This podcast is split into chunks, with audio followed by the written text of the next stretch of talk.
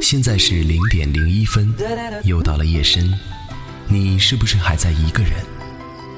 天亮的时候，有些想好的话不敢说；夜深的时候，有些不敢说的话想说。夜深时分，我愿做那个陪你不睡的人，听你说你不敢说的，听我说我想说的。夜色已深，我愿你今夜因我安稳。这里是零点零一分，我是秋寒。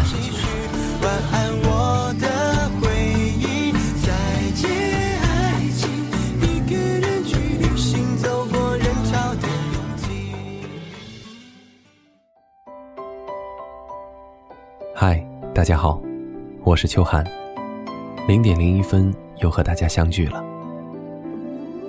今天我要给大家讲的是一个真实的故事，叫做“你我本就有缘无分，我又何必死撑”。醒了，我却还是闭着眼睛，只有这样才能留住梦境，还看见我最爱的眼睛，还有你偷偷亲吻我的情景。醒。我跟托哥乘坐的班机抵达丽江的时候，我问他：“你到底想好了没有？要不要去昆明？”他犹豫了半天，没有回答。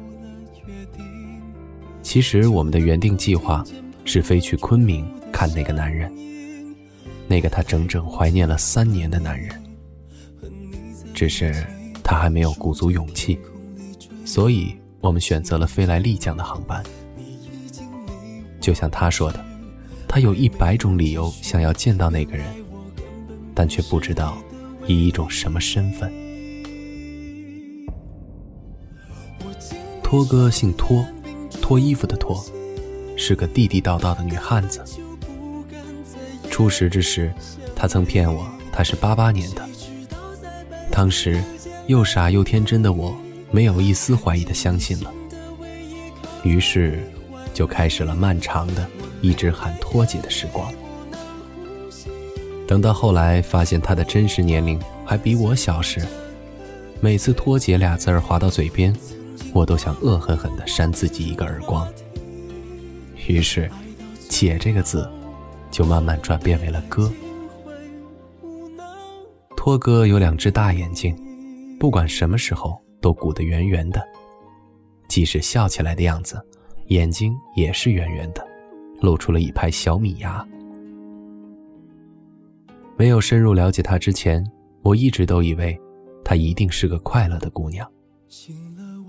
只是丽江之行让我深刻的觉得，或许她只是不想在众人面前哭。丽江之行的每一条轨迹，我们都是循着那个人曾经走过的痕迹。到那里的时候，已经是晚上了。我们在大水车的附近找了家客栈，很古朴，阁楼式的样子。丽江的夜总是嘈杂的，各种人的狂欢。在这里，你看不出职业，看不出性格，只是似乎每个酒吧都夜夜笙歌。过了前半夜，内场还有后半夜的狂欢。我们俩坐在院子里的吊篮上，听着喧天的音乐声渐渐消弭。我一遍一遍的给他唱。我来到你的城市，走过你来时的路，想象着没我的日。他一遍一遍的给我讲。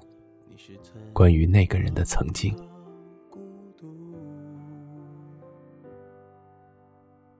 拿着你给的照片，熟悉的那一条街，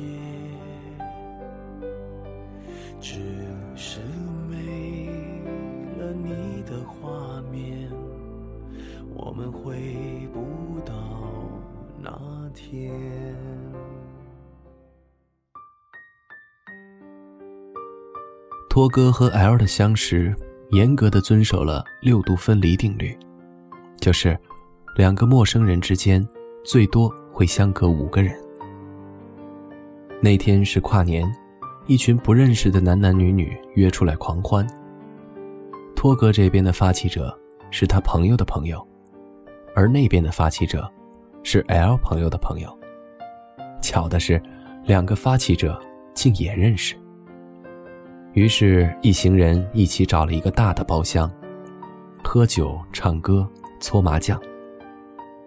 那天，喝酒的这波人一男一女分为一组，哪组输了，哪组喝交杯酒。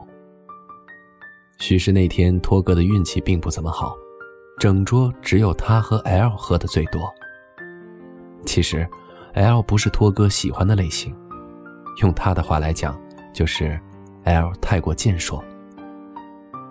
L 是散打运动员，并不属于托哥喜欢的阳光温暖型。散场后，大家互留了联系方式，也因此，L 和托哥也慢慢熟人起来。可能是缘分来了，挡都挡不住吧。没多久，托哥就跟 L 在一起了。那时候，托哥在国宾馆上班，L 总会牵着他的手，将他送到门口，揉揉他的脑袋，看着他进去。他也会在训练休息的间隙，在国宾门口等着托哥，只为了给他送一个他喜欢的苹果。L 载着他穿过西安的大街小巷，带着他去见自己的朋友。天冷的时候，默默的。喝暖他的手，托哥过了一段很幸福的日子。只是这些日子，在某一天戛然而止。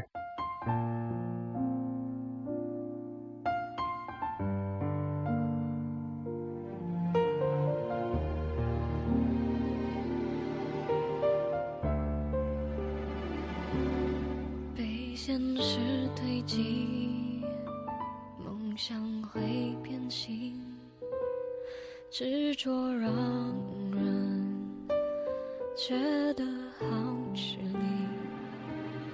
我只是看着你了解的神情，微笑扬起，又能继续。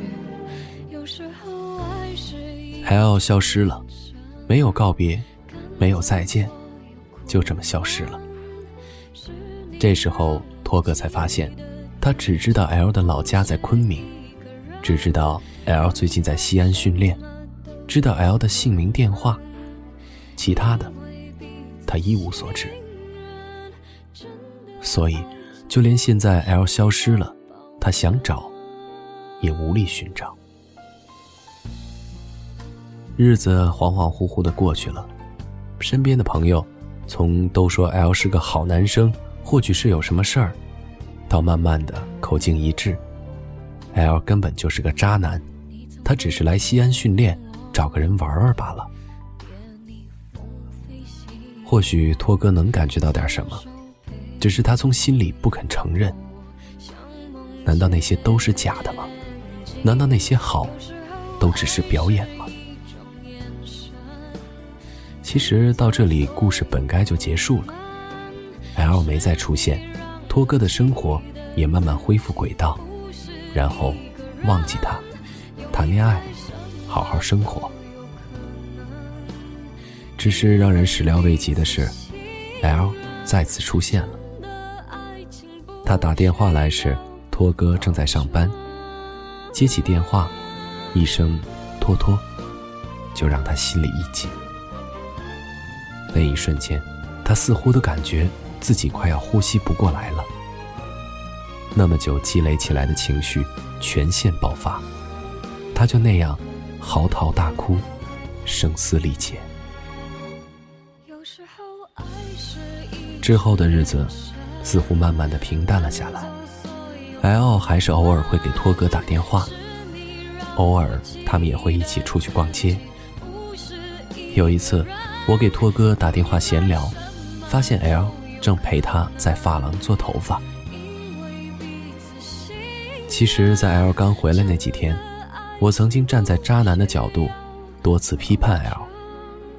我说：“你一定要把住啊，不要又陷下去了。”可是很显然，我的劝说和义愤填膺的告诫，并没有带来多大的效果。又一次的好景不长，我在刷朋友圈的时候，突然收到托哥的消息，三个字：他走了。我再一次打电话过去问他，他说：“没什么，他只是再一次离开了而已。只是这一次不容易的是，我从他的朋友那里知道，他回昆明了。L 回昆明了。”这也是我跟托哥丽江之行的最大原因。他说：“其实这次 L 回来再离开，我已经没有多大的感觉了。或许我只是想要一个答案吧。或许我只是想自取其辱的问一句：你爱过我吗？”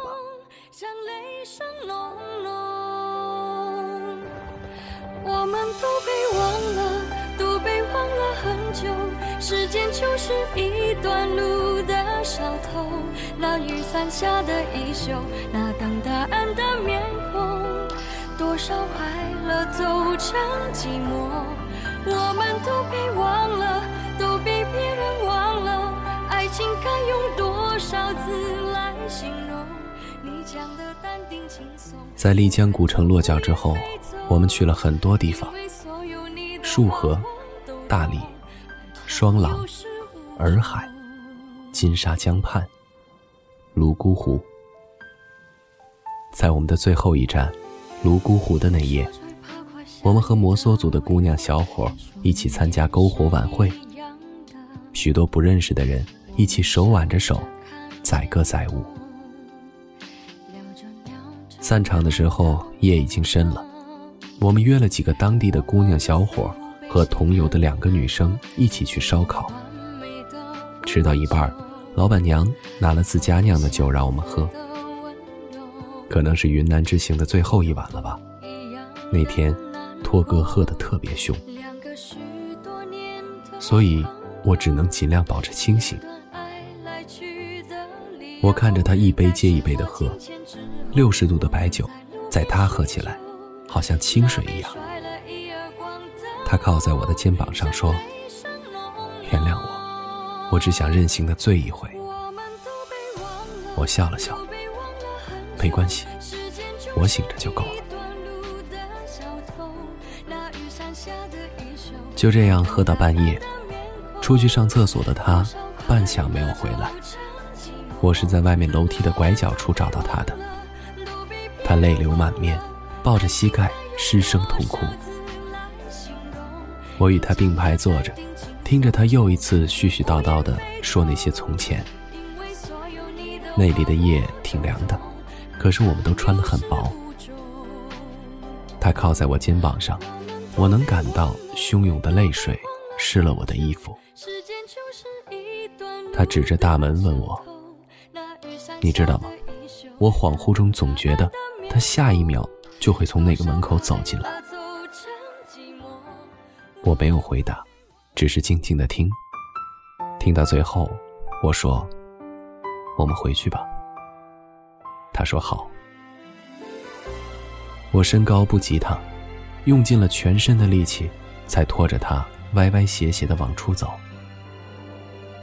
我们两个人走在无人的街道上，他眯着眼看着前方。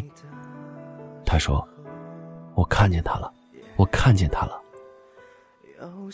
我狠了狠心，告诉他，根本就没人，是你看错了。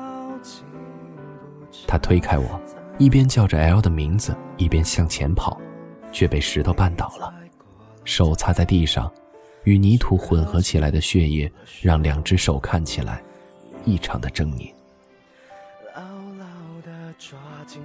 无人的深夜和街道，这个姑娘瘫坐在地上，无所顾忌的哭泣。我的眼泪砸在他的手上。虽然我看不上他的爱情，可是，我依旧心疼这个姑娘。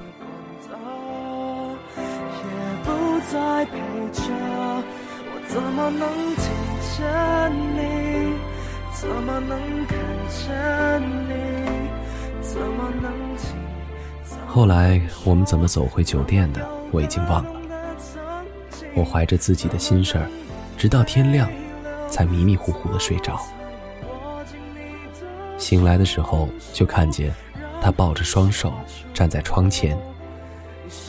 我们住的地方是观景房，房间的后面是大片的湖水。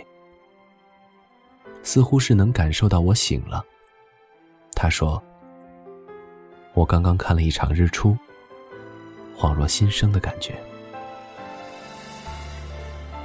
出门之后，我歪过头去看他，还是经典的造型。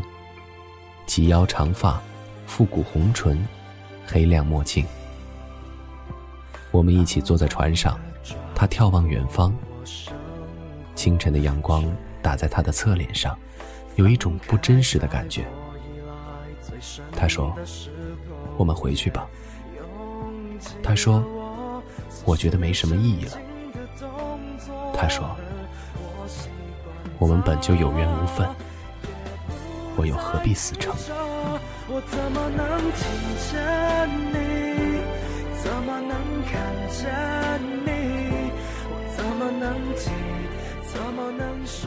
这篇文章是我一个朋友的真实故事。现在的他过得很好，笑起来依旧是圆圆的眼睛，露出一排小米牙，很快乐的样子。从前在网上看到一句话是这样说的。你我本就没有缘分，全靠我死撑。我总在想，这句话里面蕴含着多大的勇气，或者说有多么深刻的喜欢，甚至是爱情在里面。只是我觉得，如果两个人真的没有缘分，那就放过自己。世界这么大，总有你的那个配额和你期许的缘分。好了，今天的零点零一分到这里就结束了，感谢你的收听，感谢扣扣，我是秋寒，祝你晚安。